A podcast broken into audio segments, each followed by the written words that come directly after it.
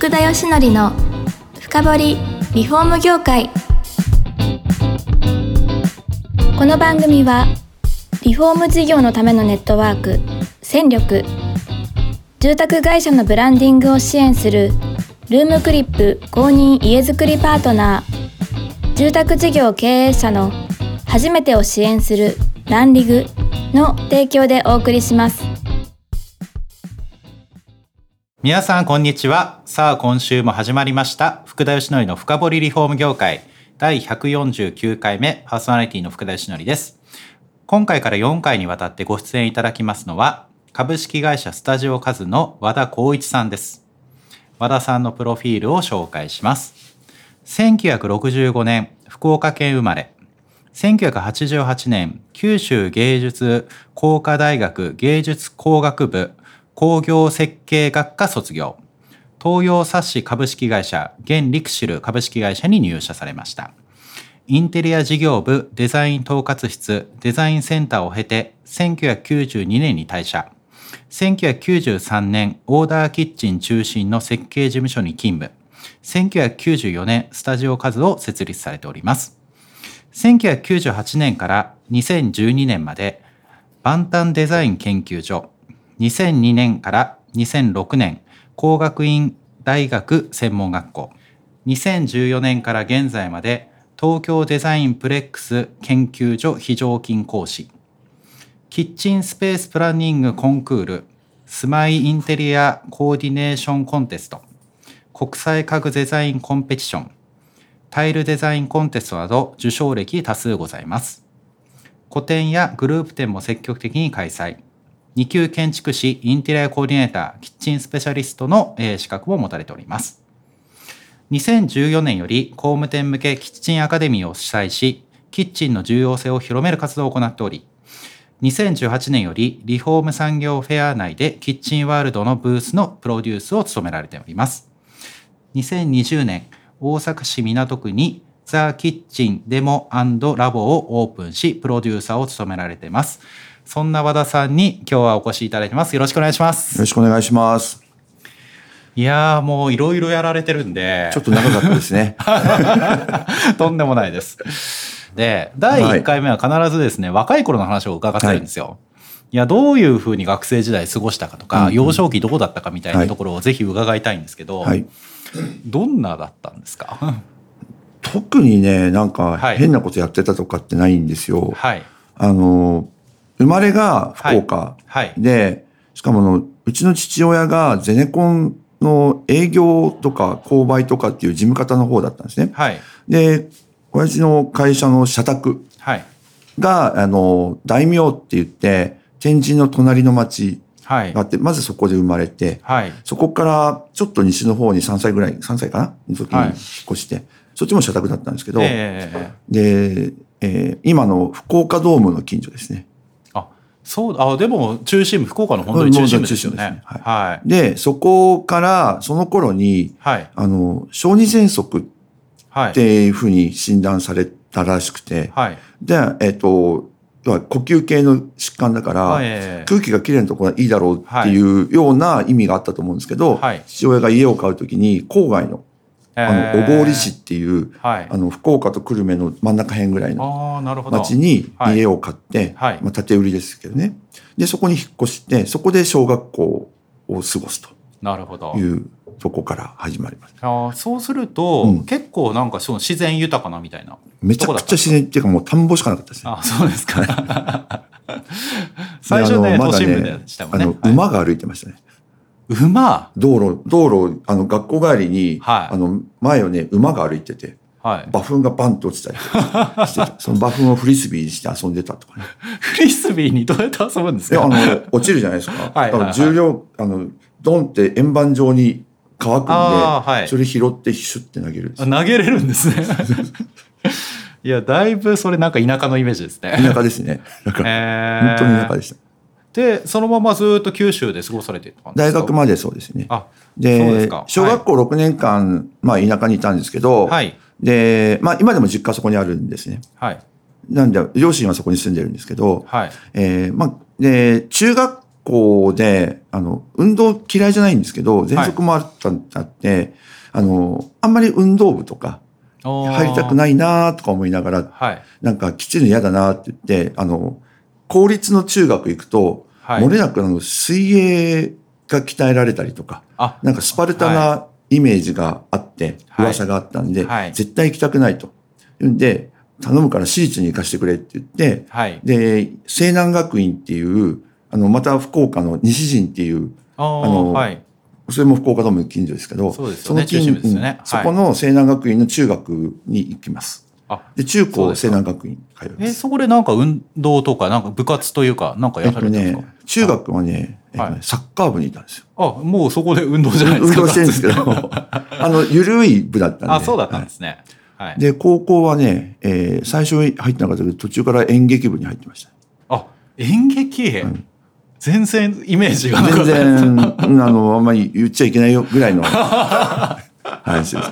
あ、そうですか。はいじゃあ高校時代はそういうことをやって、でも、うん、その後、あれじゃないですか、その芸術系のというかですね、はい、そういったデザインなのか、そちらの方に進まれると、もともと興味があったんですか？えっと、あの、本当は音楽系に行きたかったんですよ。あ、ええ。ー、あの、はい、まあ、バンドやっていたっていうのもあって、はい、あの中学の頃からバンドやっていて、で、まあ、実力的に、あの、ミュージシャンになるのは絶対無理だっていうのは自分で判断できたんで、分かってたんで、裏方さんの方、はい、あの、レコーディングエンジニアとか、なるほど、うん、そっち側になろうと思ったんですけど、はい、当時、えっ、ー、と、大学でそれを学べるとこってなかったんですね。はい、専門学校行くしかないと思ってたんですけど、はい、周りから、いや、専門学校だけはやめとけって ずっとなんか言われてて。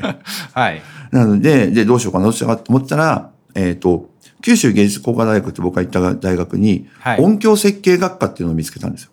へえ。いや、音響じゃんと思って。そう、なんかど真ん中な感じしますね。と思って、はい、じゃあ俺そこ行くって言って、はい、見たら、あの、学校の学科の、4学科あったんですよ、当時。はい、学科の中で一番、こう、偏差値が高い、はい、あの、学科なんですね。はい、で、どどうかなみたいな学校からも言われてたんですけど、ええ、まあ、なんとかなるでしょと思ってやってたんですよ。はい。ほいで、高校3年の時に、ゴールデンウィークぐらいかな、に、あの、学校訪問ってしたんですね。はい、あの、はい、先輩を頼って行ったら、はい、で、先輩が工業設計学科って僕が出たところの先輩だったんですけど、はい、その人と話をしてたら、和田くんがやりたいことをうちやってんのかな？って言ったら、たまたま後ろ音響の先輩が通って、はい、やってんの？って言ったら、やってないよって言って、通っていくという。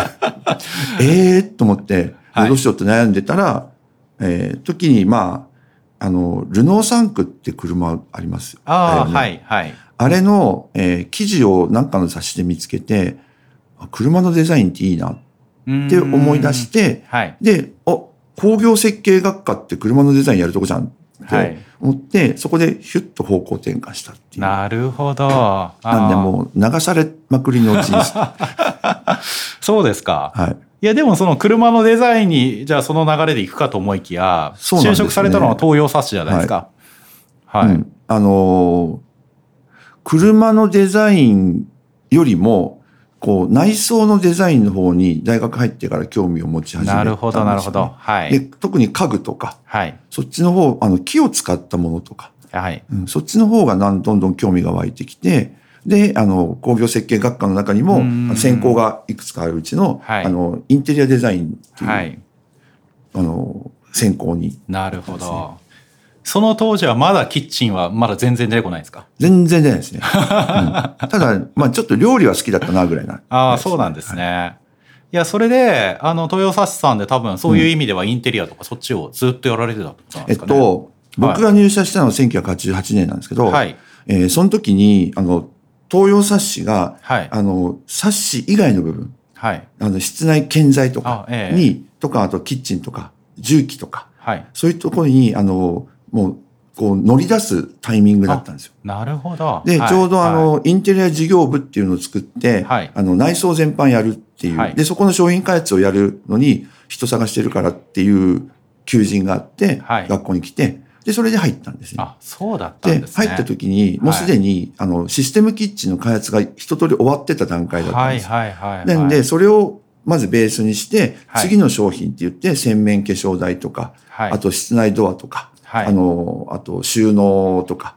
そういったものをデザインするっていうことが僕の最初の入社して最初のミッションだったんですね。いやでもいや結構そういった実際そのデザイン、うん、商品できたってことは面白そうなイメージあるんですけど、うん、興味深くやっぱり取り組まれてたんですか？最初はね。はい。あ、はい、最初は？はい、最初はなんですね。はい、なんですけど、そのインテリア事業部自体が、はい、えー、もう一個の柱として、インテリア事業、商品を作るんだけど、えー、今までの顧客が工務店さんなので、はい、あんまり内装得意じゃないわけですよ。はい、だから内装材を売るにあたって、売り先をこう作んなきゃみたいな話になって、なるほどで、それをあの当時の創業者のが、はい、えー、まだ社長だったんですけど、えー、部長に、お前売り先決めないで物作ってダメやんって言い出して、うん、そうだよなって部長が言って、はい、それで、えー、部長が売るって宣言して、はい、で、和田ちょっとお前売ってきてっていう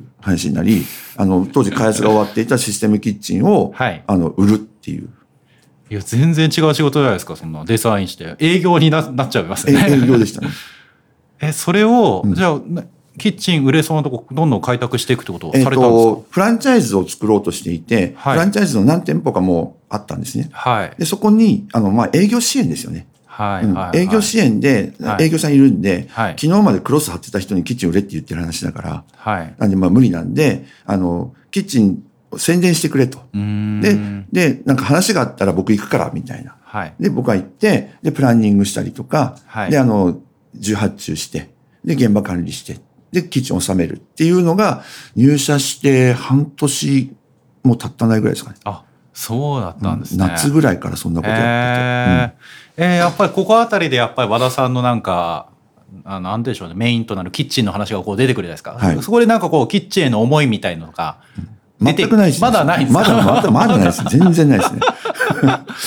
いやただ、うん、1993年にオーダーキッチン中心の設計事務所に行かれるわけじゃないですか、はい、これはここななぜなんですか？えっとあの、はい、まあ東洋差しもトステムって会社になってましたけど、えー、まあ僕らがやってる仕事って、はい、プロダクトのデザインはしていて、ドアとか窓とかキッチンとかのデザインしてるんだけども、はい、それを組み合わせることできなかったわけですよね。